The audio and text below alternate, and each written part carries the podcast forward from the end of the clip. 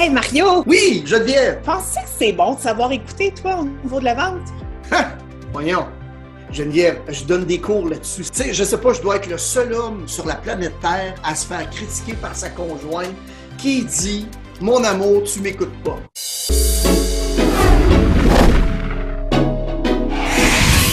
Et la chose que j'ai réalisée, hein, Geneviève, dans l'écoute active, c'est que, premièrement, pour que ça fonctionne, faut que, un, tu t'intéresses vraiment à ce qu'a à dire l'autre personne.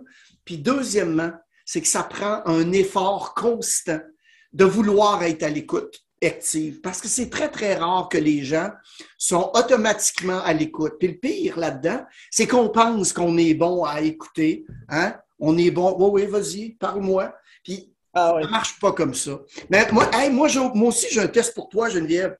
Vas-y. J'ai un test d'écoute active. En fait, regardez, puis même les gens qui sont à l'écoute, je vous invite à le faire. OK? Vous voyez bien ce qu'il y a à l'écran? Ouais, je mets, mes lunettes, là, ça va mieux. OK. Ben, Donc, je vais vous lire une histoire, puis à la fin de l'histoire, je vais vous poser une seule question et on va voir évidemment si vous êtes activement à l'écoute. Donc, c'est une magnifique journée d'automne et euh, il y a toutes les couleurs, les jaunes et les rouges, et vous êtes le chauffeur d'un autobus scolaire qui est jaune, avec de très larges bandes noires sur le côté, comme on peut voir. À l'arrêt numéro 1, il y a trois personnes qui sont montées dans le bus. L'une d'entre elles portait un chapeau rouge. À l'arrêt numéro 2, il y a quatre personnes qui sont montées et une est descendue. Et à l'arrêt numéro 3, il y a deux personnes qui sont montées et une personne portait un sac et la personne avec le chapeau rouge est descendue. Tu es prête pour la question, Geneviève, et les gens qui nous écoutent? Combien de personnes dans l'autobus? Non. Geneviève, quel est l'âge du conducteur d'autobus? Hey my God! J'ai, vraiment, non. Je l'ai manqué, ce petit bout-là. OK, je répète simplement l'intro. Donc, je vais vous lire une histoire. À la fin de l'histoire, je vous pose une seule question. Êtes-vous prêts et prêtes? Parfait, on commence. C'est une magnifique journée d'automne et euh, il y a toutes les couleurs d'automne, les ja- jaunes et les rouges. Vous êtes le conducteur d'un autobus scolaire jaune. Donc, quel âge a le, capitaine, le, le- le- le conducteur d'autobus? Donc, évidemment, Ah, c'est votre âge. fait, c'est qu'il faut que je réfléchisse pour calculer mon âge. Il faut que je fasse. OK, on est en 2021, 74, ça fait combien donc? Écoutez activement quelqu'un. On va le voir avec différents trucs et stratégies dans la vidéo. Ça prend un effort et il faut que ça soit authentique. Mais en plus de cela, il y a certaines stratégies qu'on peut appliquer, qu'on met, en pratique, qui dans une conversation entre deux personnes. Il y a souvent, pas souvent, il y a toujours trois conversations qui se déroulent en même temps. Il y a premièrement la conversation interne que moi j'ai. La deuxième conversation, c'est celle que, par exemple, toi, tu as, Geneviève. Et la troisième, c'est celle qui se passe entre nous deux. Ça veut donc dire que si en partant, j'accorde des étiquettes à la personne qui est devant moi, par exemple, on sait bien, hein, les directrices commerciales ou les directeurs commerciaux, euh, c'est pas des trop trop vaillants. Hein? Ah ben non, ils vont juste essayer de me vendre des patentes puis des affaires dont j'ai pas besoin. Ah ben non, euh, j'amènerai pas tous mes clients à voir la directrice commerciale parce que de toute façon, des fois, ils me font perdre des deals, des transactions. T'en as-tu des, des, des fois des discours internes qu'on a sur des vendeurs, euh, Geneviève? Non, moi, c'est sur les hommes. Ah, vas-y.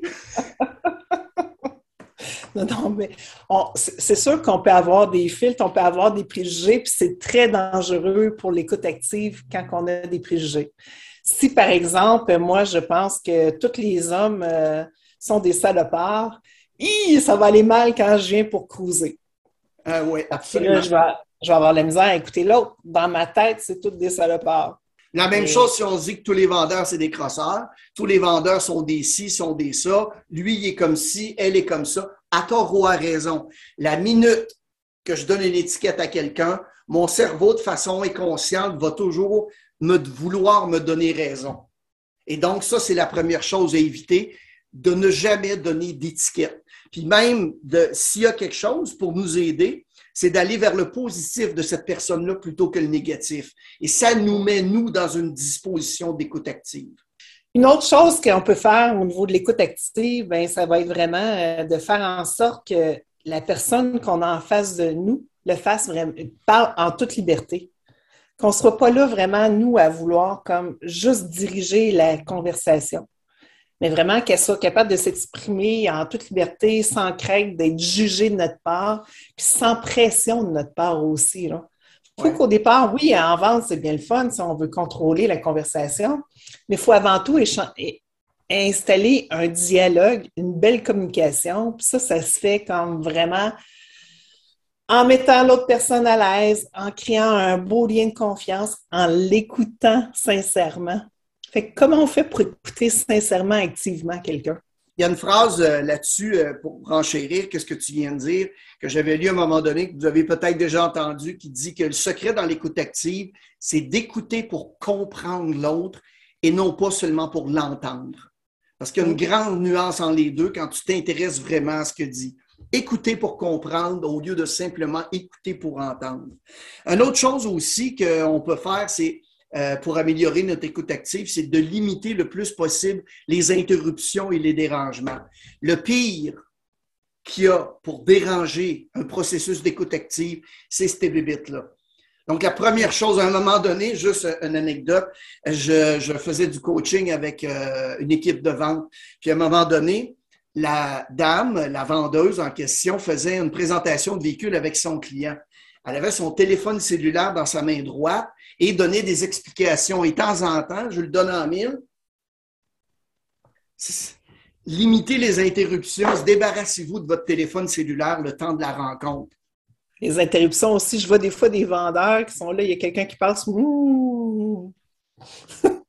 Directeur financier aussi, tu sais, quelqu'un qui passe dans la fenêtre. Fait que là, est-ce qu'on est focus à 100% avec le client? Pas du tout.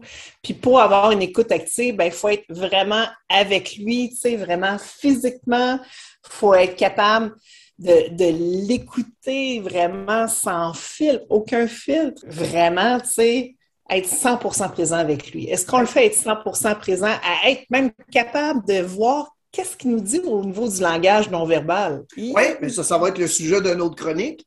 Il y a un autre, un autre truc qui est intéressant dans l'écoute active, c'est de toujours se concentrer sur les derniers moments de la phrase de la personne. Puisque ce, ce que ça nous amène à faire, c'est soit d'y répondre en paraphrasant. Donc, si je vous ai bien compris, vous me dites que, pour s'assurer que le message avance dans le sens de la communication qu'on veut aller, ou bien simplement de reprendre la dernière phrase et de l'amener en forme interrogative. Par exemple, la personne dit, oh, moi, de toute façon, des garanties prolongées, j'ai pas besoin de ça. Vous n'avez pas besoin de ça. Et simplement qu'en le posant de cette façon-là, ça amène le client souvent à aller plus loin. Un autre truc, Geneviève, de ton côté? Un autre truc, euh, je dirais vraiment être empathique. Être empathique à ce que l'autre personne va nous dire. Euh, vraiment, on n'est pas obligé de commencer à pleurer avec la personne, parce qu'il y a une différence entre l'empathie et la sympathie. Mais être empathique, c'est d'être capable de se mettre dans ses souliers. je suis capable de me mettre dans ses souliers, je suis capable d'écouter ce qu'elle a à me dire sans jugement, tout simplement. Et encore là, probablement que tous les gens qui sont à l'écoute, Bibi et toi inclus, on prétend qu'on est capable de simuler de l'empathie. C'est vrai que ça, c'est une aptitude plus naturelle pour certaines personnes que d'autres personnes, en particulier selon les recherches, les femmes ont plus de facilité à être empathiques que les hommes vont avoir. Ceci étant dit, je pense que la plus belle démonstration de l'empathie, c'est encore là quand on se donne la peine vraiment de s'intéresser à la personne. Pas de pleurer ou de faire semblant de pleurer sur son sort, mais simplement d'y aller avec Ah ouais, dites-moi en plus je voudrais que vous m'en disiez plus, donnez-moi les détails, etc., etc. Donc, si la personne dit c'est trop cher, je pense que la première chose à faire, si vous voulez démontrer de l'empathie, c'est sûrement de pas dire, ben non, c'est pas si cher que ça, une garantie prolongée, ou c'est pas si cher que ça, le paiement. C'est simplement d'y aller d'une formule empathique. Savez-vous quoi? La plupart de mes clients réagissent de votre façon. Mais en ce qui vous concerne, qu'est-ce, qui vous fait hésiter? Et là, j'ai une approche beaucoup plus, en tout cas, qui semble empathique et d'amener le client aussi dans une discussion d'écoute active. Tu connais beaucoup de vendeurs, toi, qui aimaient beaucoup parler? Ça parle, ça parle, ça parle, ça parle, même qu'ils vont poser une question à leur client, puis ils vont l'interrompre, ils vont répondre à sa place, ils vont finir la phrase. je, pense, Geneviève, si tu me posais la question en presque 30 ans dans le merveilleux monde de l'automobile ou dans la vente en général, le nombre de vendeurs que j'ai vus qui, posaient plus de questions qu'ils parlaient. Ah là, j'ai assez des doigts, de, les dix doigts de, mes deux mains pour être capable de te le dire. Mais c'est l'erreur qu'on commet souvent dans la vente. Hein.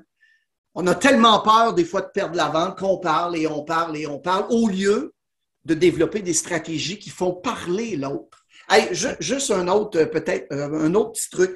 Tu sais, pratiquer l'écoute active, c'est y aller aussi dans la façon qu'on a de poser des questions. Et là, j'ai un exercice pour les gens qui nous écoutent. Et c'est dommage, c'est toi la cobaye, Geneviève, donc c'est toi qui va être, euh, qui va, qui va être obligé d'exécuter l'exercice. Donc, c'est très simple l'exercice c'est que tu as le droit de me poser toutes les questions que tu veux. Et le but de l'exercice, c'est de deviner un objet que j'ai dans ma poche. OK? Je l'ai déposé là tantôt. Donc, tu peux me demander si tu gros, si tu petit, si tu en plastique, si tu en métal, si tu jaune, si tu vert, etc. Le but, c'est de découvrir, en posant des questions, ce que j'ai placé dans ma poche. Donc, vas-y, Geneviève. OK. Est-ce que c'est en métal ou en plastique? C'est en métal. Est-ce que ça sert à acheter des trucs? Non. Est-ce que ça sert à débarrer quelque chose? Non. Euh, c'est, de quelle couleur? Euh, argent. Ça ne sert pas à acheter rien. Non. Est-ce que c'est un signe religieux? Non. En métal? Oui. Ça ne sert pas à acheter de l'argent, ça ne sert pas à ouvrir rien. J'arrive pas à voir, Mario, désolé. C'est pas grave. Ça, nous démontre un point, euh, Geneviève. C'est comme, comme tes questions du départ c'est qu'écouter activement, ça prend un effort. Et par, par, premièrement, par notre inconscient, juste la façon que j'ai présenté l'exercice, qu'est-ce que j'ai fait? Je t'ai planté des idées dans la tête, OK? Je te le démontre, c'est quand j'ai dit, vous, tu peux me poser toutes les questions que tu veux, des questions ouvertes, des questions fermées, et là, des questions, par exemple, si tu noir, si tu blanc, si tu en métal? Qu'est-ce que j'ai fait? J'ai semé quelque chose dans ton inconscient. Moi, j'aurais pu te demander simplement, c'est quoi que tu as dans tes poches? Exactement. Tu avais simplement qu'à me demander ça, c'est quoi que tu as dans tes poches, Mario? Et on fait donc ça compliqué des fois, même dans la vente. C'est un sifflet, un cadeau que ma plus vieille m'a donné quand elle avait 3-4 euh, ans.